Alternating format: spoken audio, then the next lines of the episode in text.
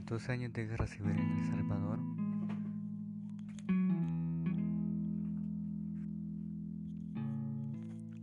tras dos años de guerra civil en El Salvador, llegan los acuerdos de paz. Después de estas, surgen instituciones. Hoy les hablaré sobre tres de ellas. La Policía Nacional Civil o PNC tiene a su cargo las funciones de policía urbana y rural tiene la obligación de garantizar el orden, la seguridad y la tranquilidad pública en todo el territorio nacional. Esta fue creada en los acuerdos de paz en Chapultepec, México.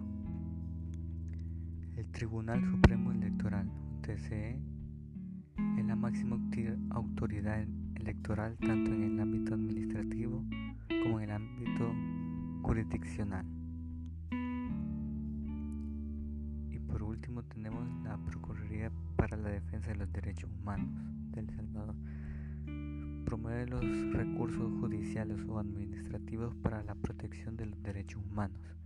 Emite opiniones sobre proyectos de leyes que afecten el ejercicio de los derechos humanos y formula conclusiones o recomendaciones públicas o.